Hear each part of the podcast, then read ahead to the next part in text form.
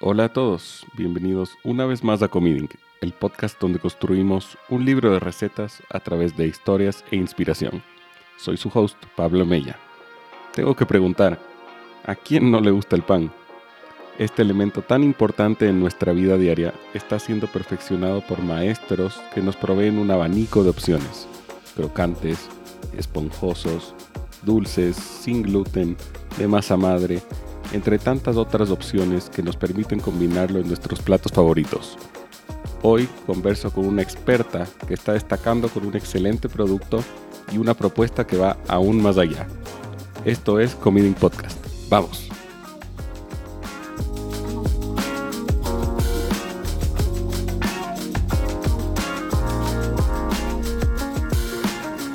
Bienvenidos una vez más a Comiding. En este momento estoy hecho agua a la boca con la cantidad de buen pan y buena comida que tengo a mi alrededor. Estoy en María Cocina y Panadería con su chef y propietaria Ana Villota para conversar de ese elemento tan básico e importante en nuestras cocinas como es el pan y de cómo Ana está logrando elevarlo a un nivel superior. Ana, muchas gracias por la invitación y bienvenida al podcast. Gracias por invitarme, Pablito. Es un gusto tenerte aquí. Gracias. ¿Y cómo pasa el tiempo, no? Creo que ni tú ni yo esperábamos encontrarnos de esta forma en el futuro. Creo que ya son, ¿hace cuánto nos graduamos? Casi, casi 17 años. No, no, no. 16, años. nos graduamos del 2006 para los oyentes, éramos compañeros de colegio. Sea la bonita coincidencia de que nos encontramos en este rumbo de la astronomía ha sido un largo tiempo, pero es lindo encontrarse con, con amigos de la juventud que comparten las mismas pasiones. De los años mozos, me decía a mí, me decía alguien más temprano. Pero para los oyentes que no te conocen, cuéntanos un poco de ti. ¿Cómo comenzaste en la gastronomía? ¿Qué te, dio, qué te llevó a dar ese salto?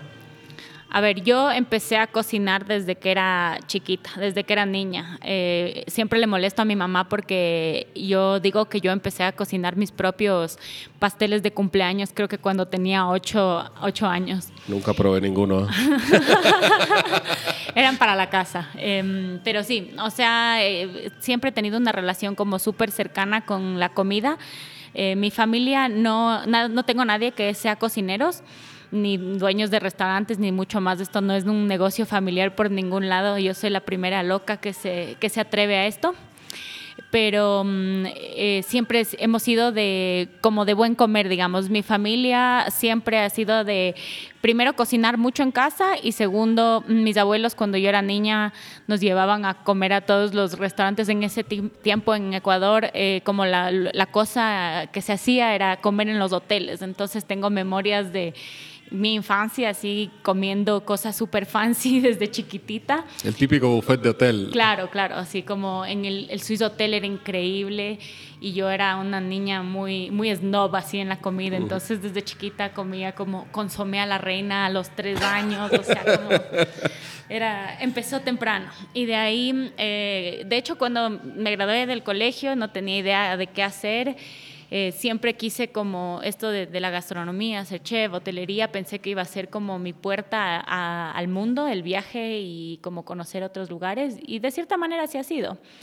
Y mm, eh, decidí irme a Canadá y estudié de hecho panadería primero, eh, hice un curso corto de como un año y después estudié hotelería y mientras estaba estudiando trabajé en algunos restaurantes y lugares de eventos y hoteles, bares, eh, de todo lo que te imagines. Y lo lindo de, mi experiencia en, o laboral en Canadá y que creo que es lo que me influenció mucho para, eh, para hacer como la clase de cocina que tenemos aquí en María ahorita es eh, la diversidad cultural que, que, existe allá en Canadá. Entonces, tú salías a caminar como en... Yo viví en Edmonton, que es una ciudad que no es muy grande, pero es súper cosmopolita en el sentido de que hay mucha mucha migración hacia, eh, hacia Edmonton porque tienen un montón de plata porque es un lugar petrolero.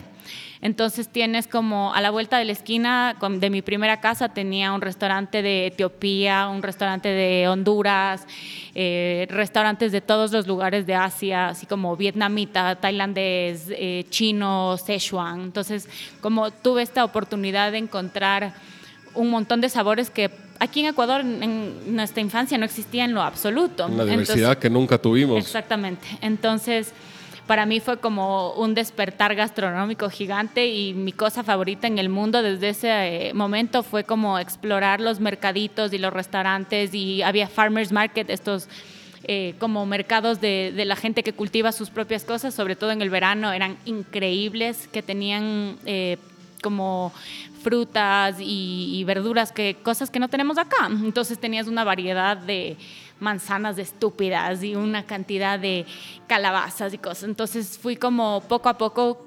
cultivando una relación aún más cercana con sabores que no eran necesariamente los ecuatorianos. Y mm, pues empezaron por ahí, ¿no? Trabajé algún tiempo allá como en varias partes, dice, de bartender, de mesera, de cocina, de todo. Y una vez que me regresé a Ecuador, que fue por ahí del 2013, eh, tuve, fui socia de un restaurante que se llamaba Lobo Sapiens, que era como cocina ecuatoriana francesa. No sabía eso.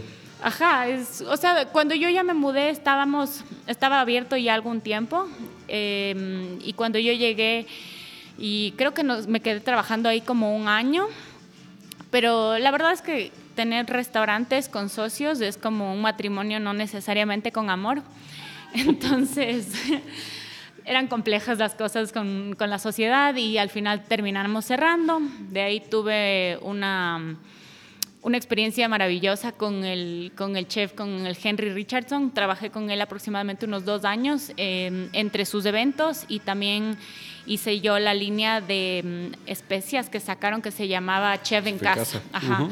Entonces yo me encargué de todos los experimentos culinarios y de eh, todo el, testeo de marketing, eh, crear la marca y una vez que ya entró en el Super Maxi, ese fue como mi meta y mm, como que justo en ese rato eh, el mundo me dijo como ya es hora de que, de que emprendas y me regalaron unas amasadoras gigantes y mm, decidí que ya era la hora para empezar María. Entonces ahí está mi vida en, en, poco tiempo. Y qué bien, saludos a Henry ahí también que, que también nos conocemos ahí de, de la vida, del camino. Entonces, entremos un poco más a detalle a hablar de María. ¿Cómo describirías la propuesta de tu restaurante? Creo que más que restaurantes, de, de, tu espacio, de tu lugar, de tu guagua, como me dijiste fuera de micrófono. A ver, eh, María ha ido creciendo como mi guagua mismo. Eh, ha sido una evolución como súper orgánica.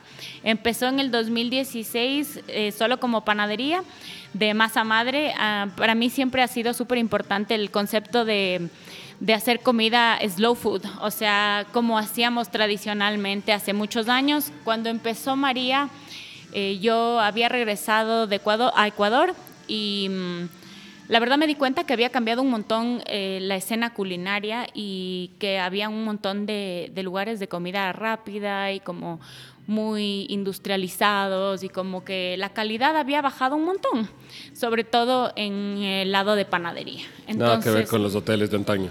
No, claro, y además que, no sé, por ejemplo, yo de niña, mi, viaje favorito era con mi abuela al Cirano a comer pan y pastas, y es como el Cirano todavía es una panadería maravillosa y como han crecido exponencialmente y todo, pero en el, en el crecimiento inevitablemente, cuando ya se vuelve algo industrial, tienes que bajar la calidad, porque no hay la persona que le está como cuidando y metiendo un montón de, cariño y como cocinando con, eso, con amor, sino ya se vuelve algo un poco más grande y que alimenta masas y eso está bien.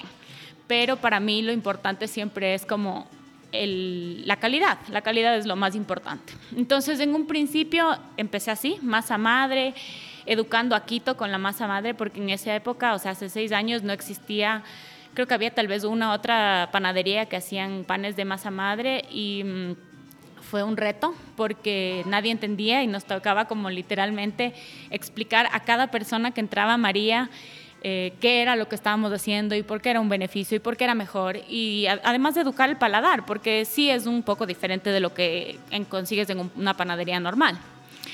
un par de años después empecé el lado de cafetería. Eh, me fui a Estados Unidos con una beca de la Embajada Americana de los Young Leaders of America. Y Bien, felicitaciones. sí, fue una experiencia loquísima, hermosa. Y conocí a unos chicos ahí en el lugar en donde me fui, en Indiana, que tenían una cafetería hermosa. Y ¿En dónde en Indiana? En South Bend se llama. Es en donde... Entonces está Notre Dame. Exactamente, me fui a Notre Dame. Ah, fuiste a Notre Dame, perfecto. Yo estudié en Purdue, estudié a hora y media de donde estabas, entonces... Claro, o sea, bueno, eso fue recién, entonces ya tú ya no estabas... No, no, claro que no estaba, pero digo, me trae el recuerdo de, de, de, esos lugares. De la juventud también. Como anécdota, la primera vez que fui a la universidad, está en medio de la nada, completamente en medio de la nada, entonces aterricé en Chicago y me imagino que también aterrizaste en Chicago. Vas hacia el sur y por hora y media lo único que ves son es maíz, maíz, maíz y más maíz. Campos vacíos de... Claro. Ni siquiera hay gente, claro. Un par de Amish por ahí. Es una dices, ¿a dónde me metí? ¿En dónde estoy? Pero le coges cariño a, a Indiana. Tiene sus, sus cosas Su- especiales. Claro, su encanto. Em, entonces, nada, me inspiró esta, esta cafetería porque como esta parte del Rust Belt de Estados Unidos que está todavía como renaciendo, hay un montón de gente que está empezando em, negocios gastronómicos y que son como ultra...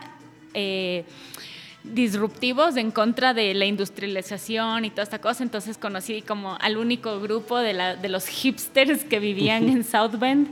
Y estos chicos tenían una panadería artesanal increíble, una cafetería increíble, un bean to bar chocolate que hacían ahí todos los manes así como desde cero, al punto en que los manes casi ni querían tener equipos, o sea, como querían hacer todo tan manual y tan artesanal que era como... em, era adorable en realidad, pero y ahora ya Inspirador, poco- pero loco a la vez. Claro, y como también muy loco que en Estados Unidos quieras hacer eso porque como para crecer y para alimentar a más gente, que es lo que sí necesitas allá, sí necesitas equipos. Pero mm, nada, ellos como que me inspiraron en esta cuestión del café, crecimos en una cafetería y de ahí durante la pandemia como las cosas estaban locas y yo la verdad como no tenía idea para dónde caminar porque justo nos habíamos cambiado eh, en este nuevo local que era bastante más grande y como teníamos planes de ya tener comida y como crecer. Y justo literalmente el fin de semana antes de que nos encierren, yo terminaba como de pintar la pared aquí y de colgar las cosas. Y nos encierran, el plan de como tener comida y desayunos y todo tiene que aplazarse porque no tenía sentido alguno y la verdad como todo el, tema de dinámica de servicio de la pandemia se fue desarrollando como al paso.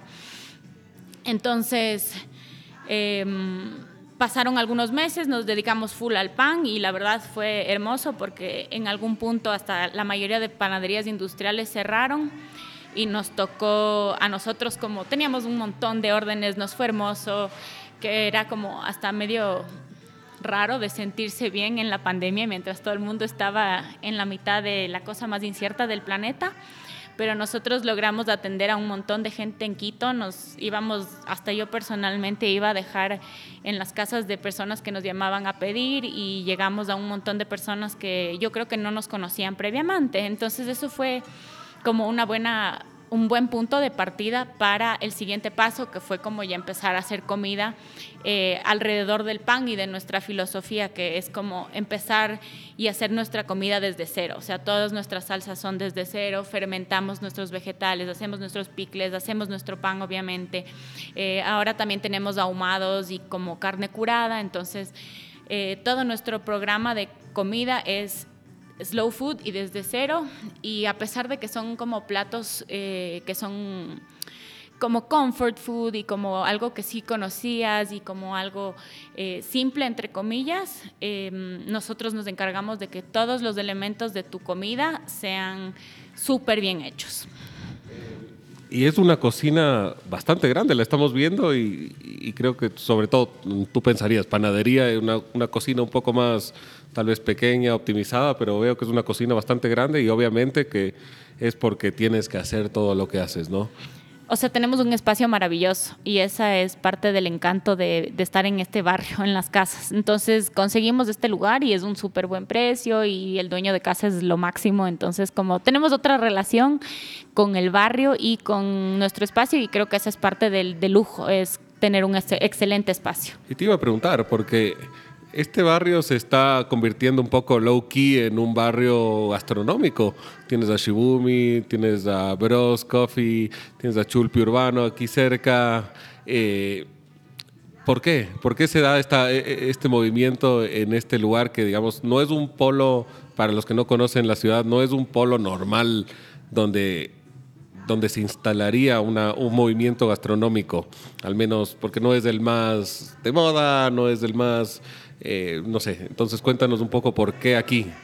A ver, cuando yo empecé María, 2016, em, como, para un emprendedor cualquiera, como lanzarse a un arriendo gigante como los que te tocaría bancarte en otras partes como más gastronómicamente ya desarrolladas, digamos, República del Salvador, González, eh, todos tenían unos, unos eh, arriendos como un poco astronómicos y era un compromiso demasiado alto para alguien que recién, yo no, yo no sentía como que tenía como la idea de, de, ir grande, ¿ya? O sea, obviamente todos tenemos nuestros, nuestros eh, inseguridades y supongo que era parte de pero mm, cuando empezamos a buscar los locales, en esa época yo tenía un socio y mm, empezamos, le conocimos al, al junior del Shibumi.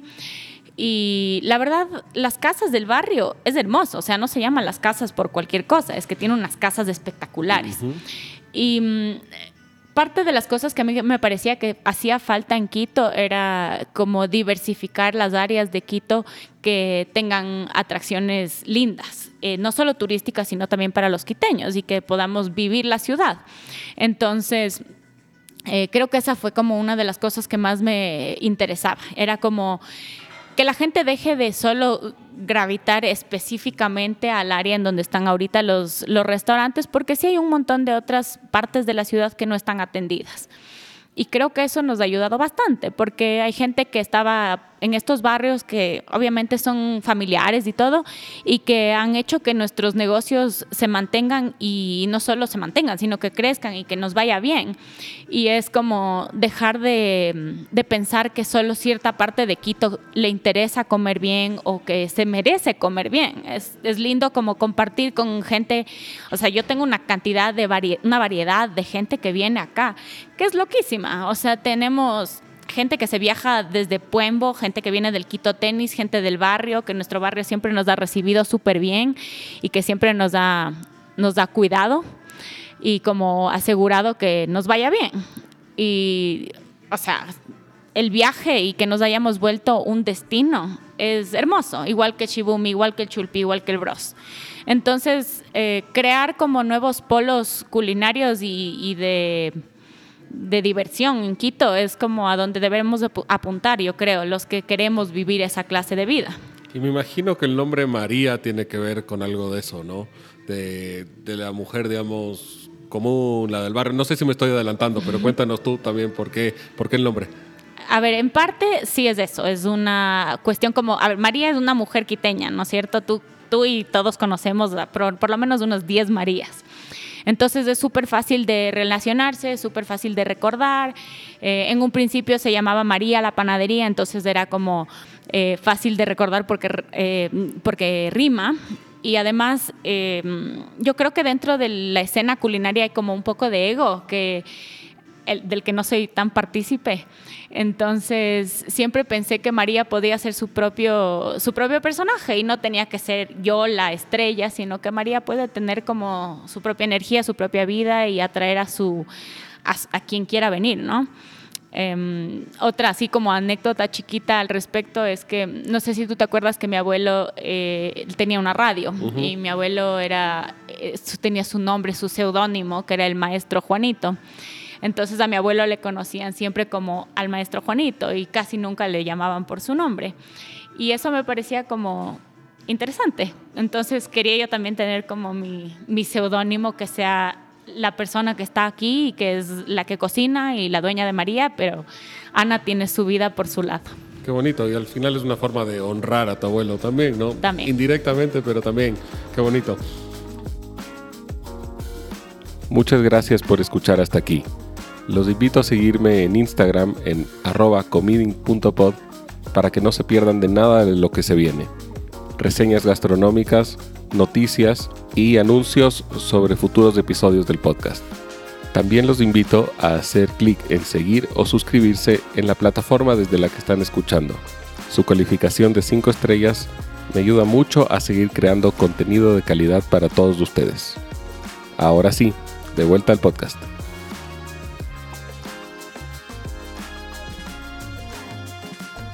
Quiero conversar un poco más del pan. Empecemos, porque me dijiste que, claro, cuando terminas con Henry te regalan eh, unas amasadoras gigantes. ¿Fue la única razón por la que elegiste, digamos, el pan como tu camino o había algo más por atrás? O sea, estudié panadería en un principio y la verdad cuando yo elegí ese, ese curso en Canadá fue como una niña de 18 años eligiendo su futuro, así medio como lanzando un dardo.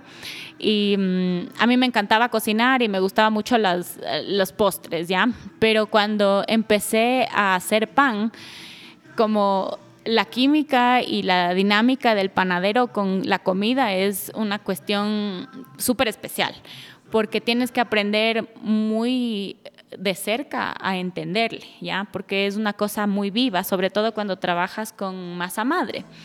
Entonces, em, como que llegas a entenderle básicamente por tus sentidos y tienes que ser muy atento a cómo se siente, a cómo huele, a cómo sabe, a cómo se ve. Y toda esta, toda esta conexión de, de ti como con el pan se me hizo fascinante. Y mm, me gusta mucho hacer pan, o sea, me gusta mucho esa, esta, esta intriga de cómo mejorarle, de cómo cambiarle, me gusta jugar mucho con harinas, con sabores, con, eh, qué sé yo, eh, especias, o sea, eso es lo lindo de, tener esta, esta mezcla cultural de la que te hablaba, que era que tienes como todo este arco iris de ingredientes que puedes jugar y el pan es un, un buen eh, una buena pared blanca con la, con la que puedes jugar. Ajá. Y tú me podrías dar 20 clases magistrales de cómo hacer pan, pero quiero preguntarte, ¿qué es lo que se necesita para hacer un buen pan? Yo creo que mm, paciencia y tiempo, porque tú puedes hacer un pan con harina y, y, levadura y tal vez en unas 3, 4 horas va a salir del horno, pero eh, los sabores en realidad se desarrollan con un poco más de tiempo y como lo que te digo, o sea, como tenerle paciencia al pan y entenderle y como practicar. Yo creo que un panadero sin experiencia no es un panadero. Entonces, si a lo mejor yo fui a la universidad por ocho meses para aprender a hacer en, así en una clase, pero la verdadera experiencia y escuela es como en el día a día cuando le vas agarrando como las, las mañas al pan. Y la cosa loca acá en Quito es que como estamos en una altura tan alta, o sea, estamos a diferencia de la mayoría de ciudades en, en el mundo, Em, tienes que jugar mucho también con eso, porque eso altera la temperatura en las que cocinas, altera la humedad, em, igual como hablaba de las cosas que son vivas, de los ingredientes, es algo que me parece que la gente ahorita está como un poco desconectada. Y es que tenemos ingredientes que son cosas frescas y no solo en el pan, porque la harina cambia mucho de temporada a temporada, tiene diferentes rangos de absorción de agua, tienes como texturas diferentes, sabores diferentes, porque el trigo como todo cambia. Entonces creo que eso es lo más importante de recordar hoy por hoy en nuestra comida, que es importante, y es que eh, el sabor, los, las texturas, todo ah, es eh, como variante. Y la cuestión es que cuando tienes una comida que está hecha de verdad, vas a tener esos matices de cambios entre las tandas de las cosas que vas probando y que vas comiendo. Entonces, sí, a lo mejor las cosas no son idénticas todas las veces, pero eso te garantiza que estás comiendo comida de verdad y no algo extra industrializado o súper procesado. Y hoy está de moda el, el pan de masa madre, ¿no? Está por todos lados, pero creo, y ahí lo relaciono un poco con el gluten, ¿por qué? Porque es de esas cosas que, ah, yo como pan de masa madre, pero no saben exactamente qué es un pan de masa madre. O yo no como gluten, pero Ni no saben qué es es el gluten, gluten. claro. Exactamente. Pasa mucho, no digo que sea así para todo el mundo, obviamente, pero, pero pasa y se da. ¿Qué es, ¿Qué es el pan de masa madre para los que no lo conocen? ¿Cómo lo, lo- lo explicarías? ¿Cómo se da ese proceso? A ver, la masa madre es una, una levadura natural que era como se descubrió seguramente cómo hacer pan en un inicio de los tiempos. O sea, los humanos vamos comiendo y haciendo pan como 10.000 años, ¿ya? Entonces, en algún punto a alguien se le humedecieron unos, unos granos de trigo, se fermentaron, se se expandieron, no sé, se llenaron de aire, a alguien se le ocurrió lanzarle al fuego seguramente y fue mágicamente como algunas cosas que, que hemos hecho en, el- en la historia del- de los alimentos, eh, una coincidencia rara y, nada. Entonces básicamente es eso, la masa madre está compuesta de agua, a- alguna clase de harina puede ser generalmente de trigo o de centeno y las bacterias naturales que viven en, en el ambiente. Puede ser dentro de la harina, puede ser en la piel de las personas que lo, que lo manipulan y en el ambiente en general. Y eso crea eh, el medio que, que va a hacer que tu pan se eleve y se llene de aire y que tenga buena textura y que sea como esponjosito como conocemos del pan. La cuestión de la masa madre es que tiene más beneficios y más bondades, digamos, que la levadura comercial. La levadura comercial fue extraída de la masa madre en algún punto, sino eh, la cosa con la levadura comercial es que es la más fácil de, mm, de utilizar y como que cachamos exactamente cómo funciona. Entonces, a temperatura de 37 grados y con agua y como por cierto tiempo se va a demorar en crecer, ¿ya? Pero la masa madre, eh, que es como la que usamos nosotros, es un poquito más, entre comillas, salvaje. Entonces es más impredecible, pero también hace cosas interesantes. Entonces te aporta aromas, te aporta textura, te aporta tiempo de vida. Entonces un pan de masa madre, eh, si es que tú lo cocinas, eh, digamos, hoy, sábado, si tú lo tienes bien guardado y bien cuidado, que es como deberíamos cuidar a nuestra comida porque requiere tanta, tanto esfuerzo de hacer, eh, te puede durar tranquilamente unos 3, 4 días de manera perfecta y de ahí es que le congelas te dura hasta meses. O sea, yo he tenido en mi congeladora ni siquiera sé cu- de cuánto tiempo y están perfectos. O sea, con que le calientes de una manera correcta, que sería la única que le daña un poco al pan, es el, el microondas. Pero de ahí la masa madre hace todas estas cosas locas, que es como darte muchísimo mejor sabor sin tener que añadirle ni grasas, ni más azúcares, ni más sal. Y además eh, juega con un poco de la fermentación que crea eh, alcohol, como sabemos todos. Y el alcohol, cuando cocinas con alcohol, tienes sabores increíbles. Entonces, obviamente, al entrar al horno, el alcohol se va a evaporar y lo único que te queda es el aroma. Entonces, tienes un pan que dura más, que huele mejor, que tiene buena textura y además eh, es bueno para la gente que tiene em, problemas de diabetes, por ejemplo, porque como ya se fermentó el azúcar natural, ya no te sube el índice glicémico. Entonces tienes como un montón de beneficios de algo que en algún punto nos hicieron creer que ya era malo comer. O sea, el pan, todo el mundo, las mamás, el pan engorda. Todo el mundo jura que comiendo un pan te vas a hacer un chanchito y la verdad es como, si es que comes un buen pan, no es, ese no es el resultado. O sea, es alimento. Te estoy tomando la prueba hoy, creo, porque además ya mencionaste bastantes veces la fermentación, no solo en el pan, sino en los vegetales que, que, que tienes aquí en María. Entonces también explícale, por favor, a la gente, perdón la prueba, pero ya, ya, ya que estamos, Ya que estamos aquí. Claro, no. De hecho, a mí me parece increíble como compartir esto, porque es una cosa que se ha perdido en el tiempo y, y es súper importante para nuestra alimentación. La otra cosa que se me olvidó de mencionar con el pan es que cuando fermentas la harina es la única manera en la que tú, o sea, como tu cuerpo puede digerir todas las vitaminas y minerales que están y la proteína que está dentro del pan. Entonces, en realidad se vuelve un alimento, no es una comida vacía y como carbohidratos simples que te engordan. Entonces, esta es la, la cosa que también pasa con vegetales. Entonces, por ejemplo, nosotros tenemos kimchi, que es un como una mezcla de col con ají, puede tener otros ingredientes como cebolla o apio y como cosas que le den un poquito más de, sabor y de olor, que es tradicional de Corea y que es picantita y igual lleno de probióticos, lleno de em, como todas las cosas buenas que quieres para que tu sistema digestivo camine bien. El sauerkraut es la versión como alemana o del este de Europa, también hacemos eso. Y tenemos bebidas fermentadas que son kombucha y ginger beer. La kombucha es hecha a base de un honguito, la ginger beer es solo hecha a base del hongo natural que crece dentro del jengibre igual se tardan como más o menos una semana en, producirse y en fermentarse y crean gas natural y también full anti, eh, más bien probióticos. Em, todo lo que quieres que pase bien y que se recupere tu, tu, estómago cuando, por ejemplo, tomes antibióticos, todo eso sucede naturalmente en todas las comidas fermentadas. Y nosotros, en lugar de estar consumiendo pastillas y químicos y cosas que, que sí te pueden ayudar, pero esto es lo más fácil y lo más como saludable y lo que más sentido tiene.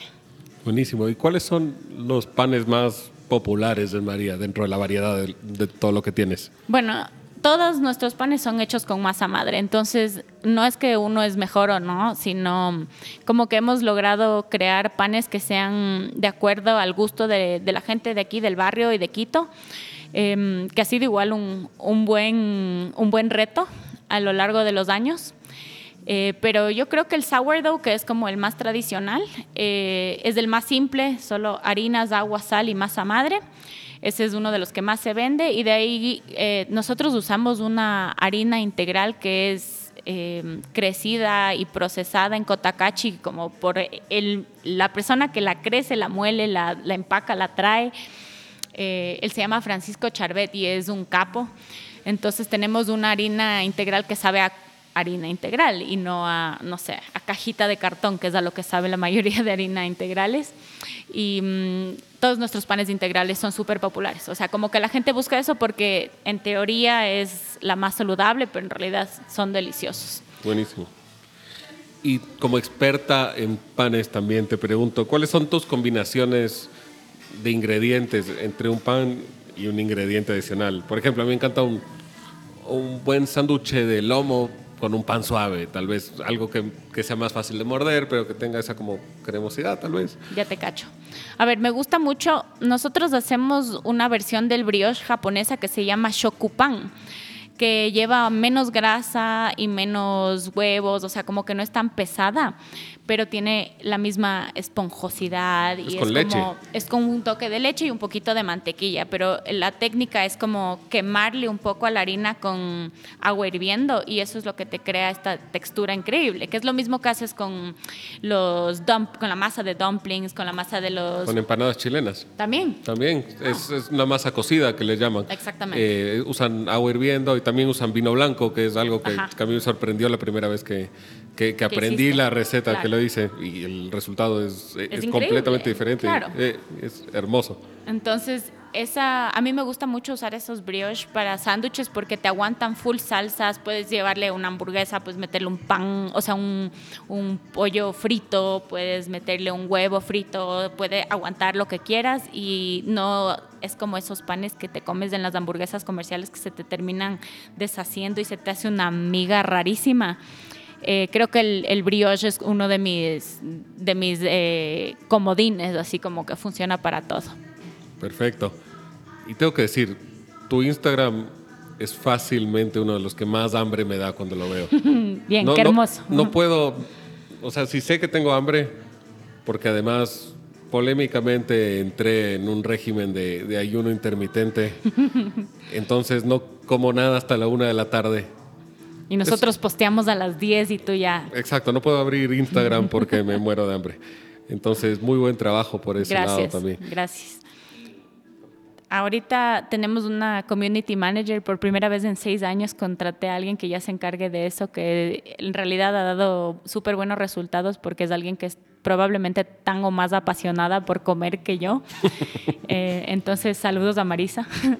Marisa, que estuvo hace un par de episodios en este podcast también. Sí, y de ahí, mm, la verdad, yo hice nuestro, nuestro Instagram por muchos años y cuando trabajé con Kevin, que es mi pareja que ahorita está en Estados Unidos, él también era como muy metido en, en la cuestión de visual y de cómo tienen que verse los platos y las fotos y esto. Entonces, es, es un, un, esfuerzo en conjunto, pero como es lindo porque es como muy real, ¿no? O sea, son eh, nuestros platos nunca son maquillados, nunca son como no hay, no hay nada de, de preparación detrás, sino literalmente foto cuando sale de la cocina y es así es como llegan a tu, a tu plato y a tu mesa. Y cuéntame un poco de, de ese, de ese menú, de, de todo lo que estás haciendo alrededor de ya comidas, sándwiches, desayunos, etcétera. Cuéntanos un poco de esa oferta que tienes.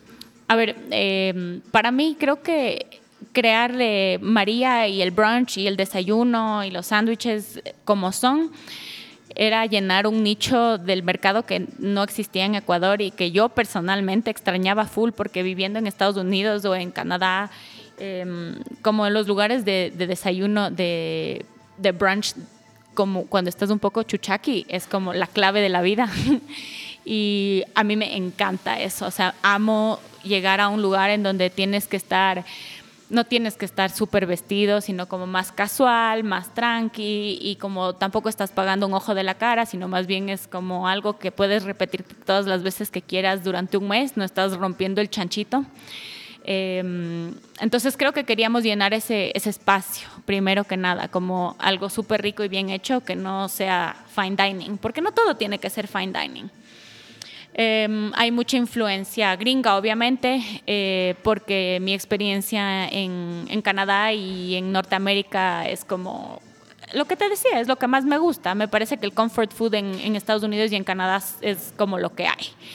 Eh, y parte del comfort food es explorar con diferentes culturas. Y para mí creo que lo que eh, ciertos países han logrado como convertirse comfort food, como por ejemplo la comida italiana, la comida asiática, la comida mexicana también, es súper como lo que quieres comer cuando extrañas algo. Y entonces eh, hemos creado un menú en base a eso, en base a la comida que quieres comer cuando todo empezó en la pandemia. Entonces como la comfort food durante la pandemia era todo, porque no había básicamente nada más en qué pensar.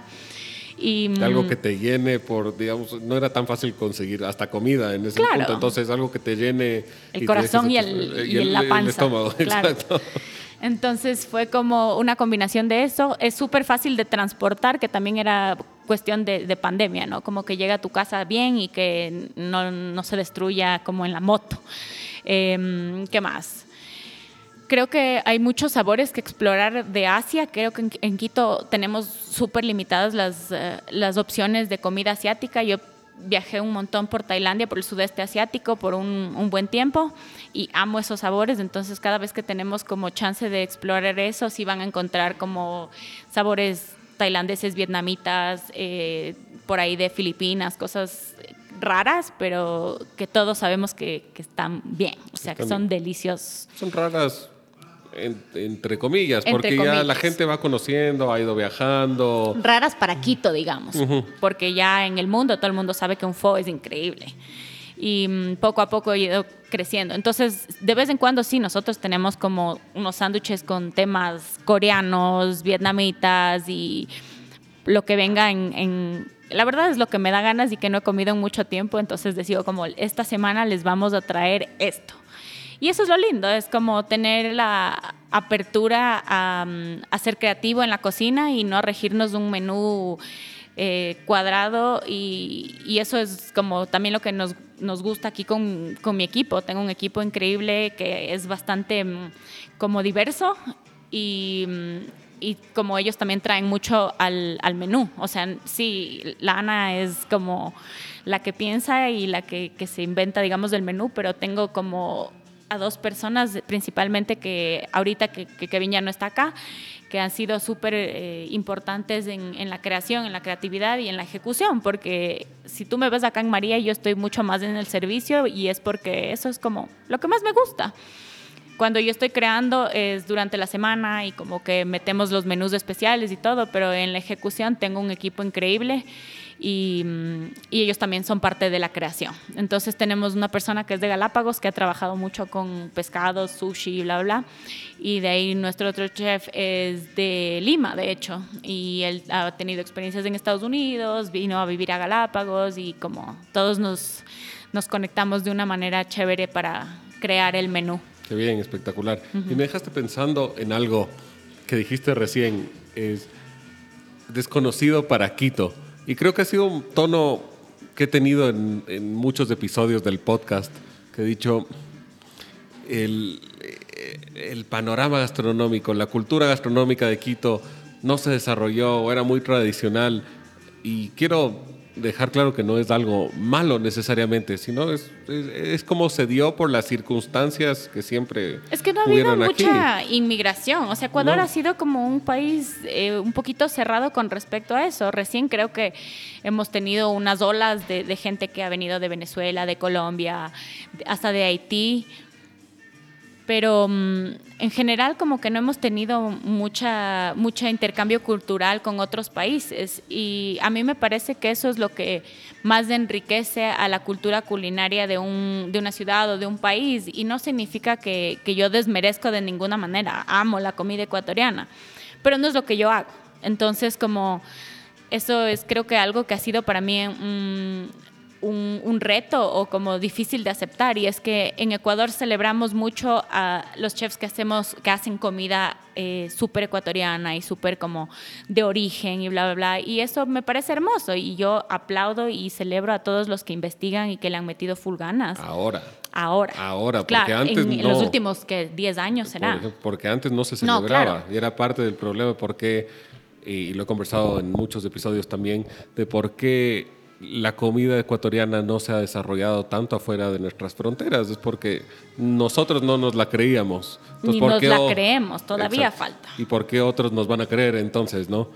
ese, es, ese ha sido parte del tema. Solo creo que hay que encontrar un buen balance, ¿cachas? O sea, también celebremos a los que hacemos otras cosas diferentes, porque Em, no es fácil como venir a, traer una propuesta gringa y que la gente ni siquiera sabe cómo pronunciar necesariamente los platos de los que tengo yo en el menú y lo que sea. no es que yo me haga muy, la muy gringa, pero sí viví un montón de tiempo. Entonces les vengo a como compartir lo que a mí me gusta y lo que es maravilloso de otros países y que acá no existía.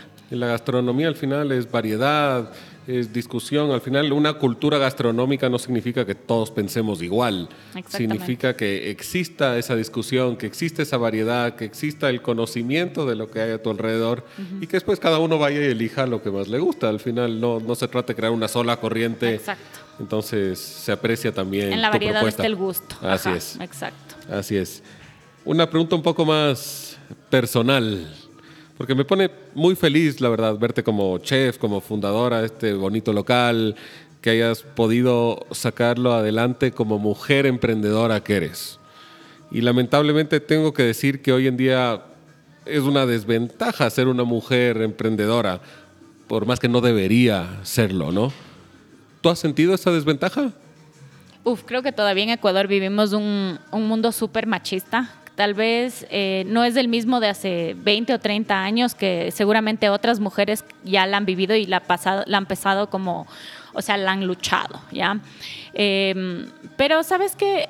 Creo que... Mm, sí, sí es duro. Es duro porque eh, todavía como no somos, no soy, yo no soy la chef, ¿cachas? Siempre alguien más es el chef. O sea, cuando la gente entra a mi local, eh, les cuesta creer que una mujer joven sea la que maneja esto o que, no sé, mi, mi meta principal en mi vida sea como algo diferente que no sea tener una familia y, y niños, porque no soy, o sea, soy la, la, la, rara en la sociedad tradicional, supongo. Como dijiste, aquí está tu guagua. Claro, este es mi guagua, no, no tengo niños, sino como tengo un local con empleados que a veces son más mis guaguas que, que, que, los, que los propios, ¿cachas? Pero...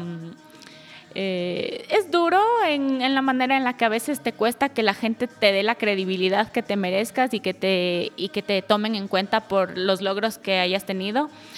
Pero mm, no sé, creo que Latinoamérica es así un poco, no estoy segura si es que es mucho más fácil en otros lados, creo que es un momento clave para como conocer los negocios que están que son fundados o, manejados por mujeres y apoyarles y como eh, darles el, valor y el crédito que nos merecemos. Creo que eso es lo más importante.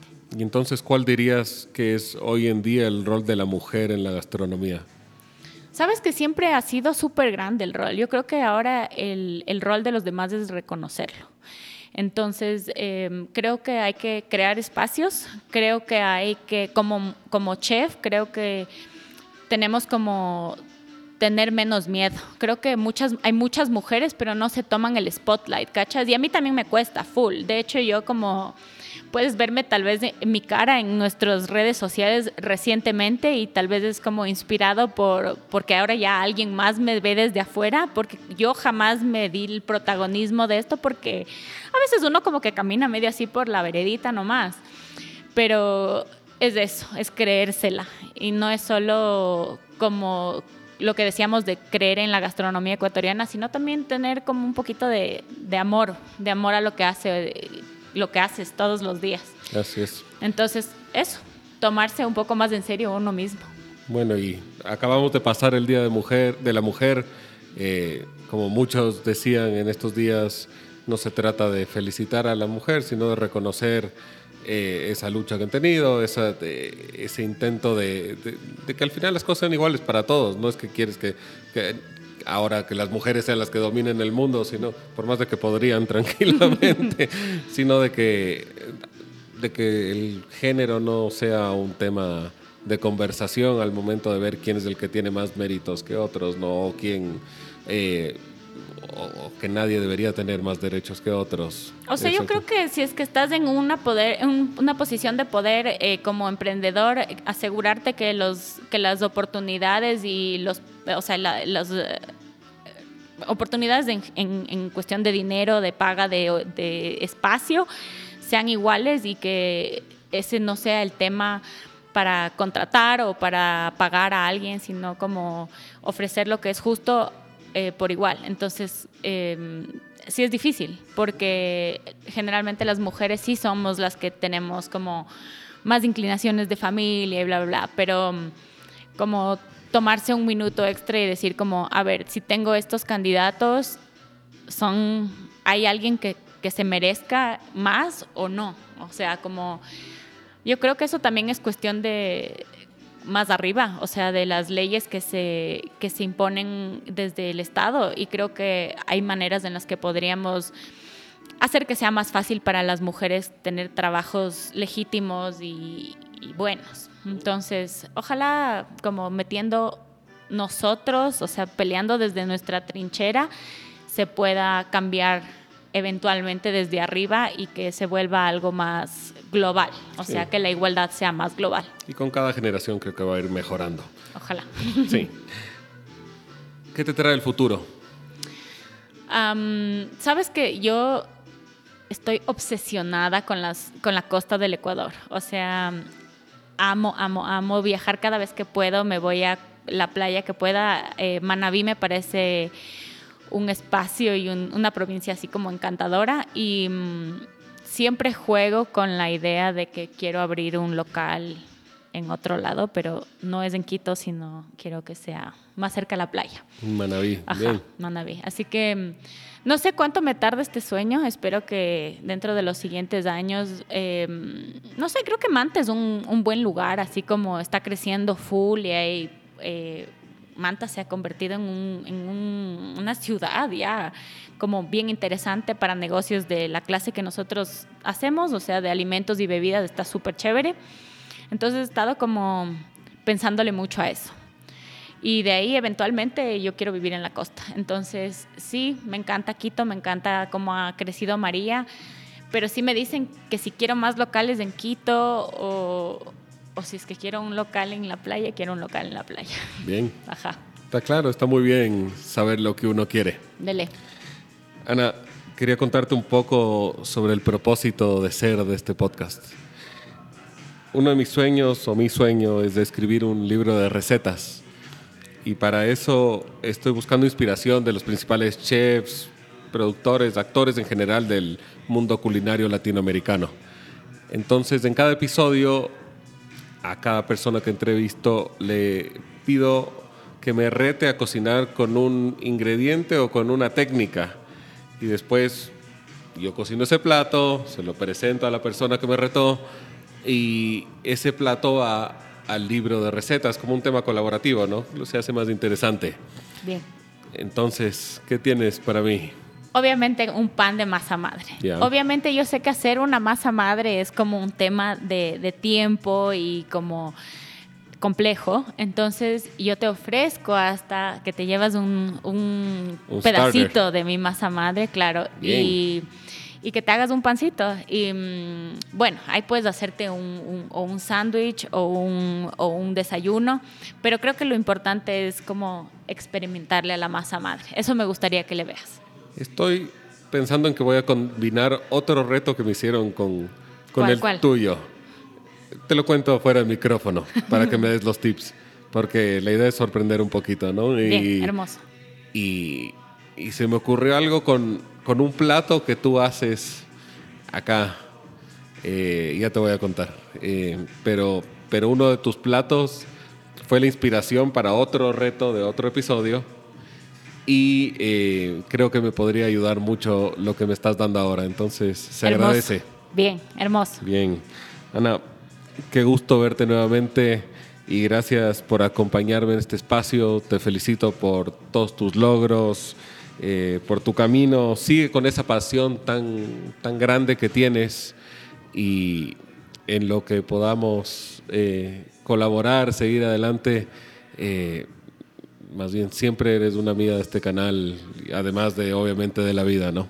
Hermoso, gracias Pablito. Igual chévere que hayas, que te hayas aventurado por este, por este podcast y por compartir em, como partes de la cocina que creo que a veces eh, nos olvidamos que están o que son parte de y, que más deberíamos conocer. O sea, porque detrás de un negocio o de un plato de comida hay como un montón de esfuerzo y cariño y, y apreciarlo es parte de disfrutarlo. Así es, y para los que quieran visitar a Ana y conocerla en persona, siempre está por acá. María Cocina y Panadería se encuentra en la esquina de las calles Gaspar de Carvajal y Lorenzo Andana, en el sector de las casas en Quito. Pueden seguirla y morirse de hambre como yo en su Instagram, arroba María Cocina y Panadería. Muchas gracias por todo. ¿eh? Gracias a ti, Pablito. Te gustó. Gracias a Ana Villota por compartir conmigo en su espacio y por supuesto gracias a todos los que se han dado el tiempo de escuchar hasta aquí. Les dejo mis redes sociales para que no se pierdan ningún detalle de lo que se viene. Estoy en Instagram como arroba comiding.pod y en Facebook como comiding. El podcast lo podrán encontrar como siempre en Spotify, Apple Podcasts, Anchor, Google Podcasts y Stitcher. Por favor no olviden de hacer clic en seguir o suscribirse dependiendo de la plataforma para que no se pierdan de ningún episodio. Además, su calificación de 5 estrellas me ayuda mucho a seguir creando excelente contenido para ustedes. Me pueden escribir también con cualquier sugerencia al correo comedingpodcast.gmail.com. Les dejo toda la información en la descripción del podcast. Gracias por estar aquí. Los espero en el próximo episodio. Chao.